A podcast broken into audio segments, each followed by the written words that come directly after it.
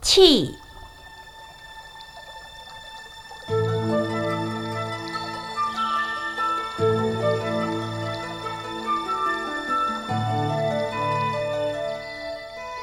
一位喜欢研究打坐的居士上山，请问导师盛开上人有关打坐的事。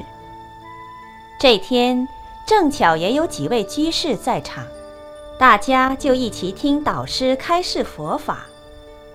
居士问：“师傅，打坐若有气时，我听说要把气导入中脉才行，请问师傅，是不是这样才对？”